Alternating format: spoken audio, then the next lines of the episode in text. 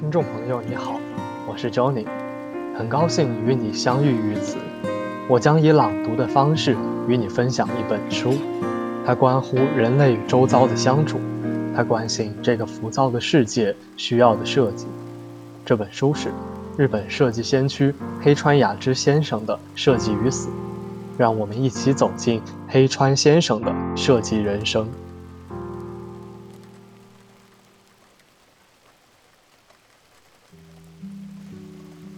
物是作品，是商品，是工具，也是环境。二零零八年六月十八日，实在有趣。自从成立了公司 K，我就处在止不住的兴奋状态之中。通过对生产制造的尝试，我渐渐领悟到设计更深层的含义。K 成立之初便以制作起步，由于自己无法成为一名匠人，我便考虑。至少以可代替匠人的系统化运营为目标，建立一个专门从事生产制造的组织。于是，形形色色的作品应运而生，许多专业工匠及制作厂家给予我大力协助。所以我从不跟他们讨价还价，而是直接按照他们给出的报价决定产品的成品价。把做好的成品一件件摆放至陈列室后，向使用者交付作品的工作终于开始了。此时，作品变成了商品，要基于成本价确定零售价及批发价。开始营业后，我们就不断撞上一个个难题。根据工匠的报价来进货，商品的零售价就高居不下。如此一来，货品必然不好卖。便只能提高成本率。我们又通过调整批发价，试图降低零售价。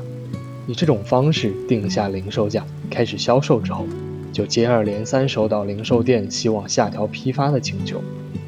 在这种情势下，K 的收益率持续下跌。K 在成立之初就决定要将百分之七十的产品出口海外。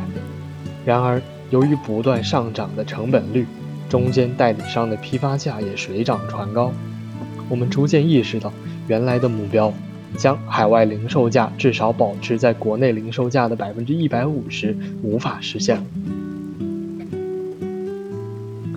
只按照国内设好的定价机械的乘以固定比率，这样的价格构成，使产品出口海外之后，就在销售过程中遭遇了巨大的阻碍。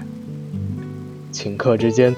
海外零售价飙到了国内零售价的百分之二百至三百，如此一来，将商品出口至海外便失去了盈利的可能。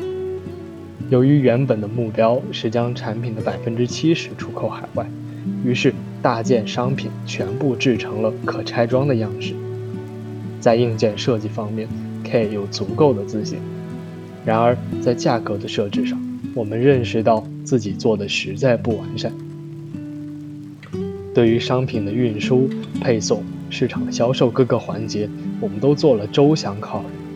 商品行路、网上门店的说明也都用英文书写的十分详细，甚至网店还配备了中文检索。对于商品的设计、营销策略等，我们也都做了详细的部署。然而，在价格的设计上，我们却存在缺陷。从作品即商品诞生，再到交付于每个消费者手上，整个过程关系到众多人员，期间只有所有人都感到开心喜悦，K 的开发项目才称得上成功。只要有一个人因此而痛苦，整个商品策划都将宣告失败。卖方若不能从中获取利润，从事销售的人就不复存在。制作方若为之承受折磨，就会停止生产。为使参与项目的所有人都心怀喜悦，就要求设计的方方面面都经得起考验。商品是物品在销售环节时呈现的样态，作品是物品在设计师工作室内呈现的样态，工具是物品在大众使用时的存在形式。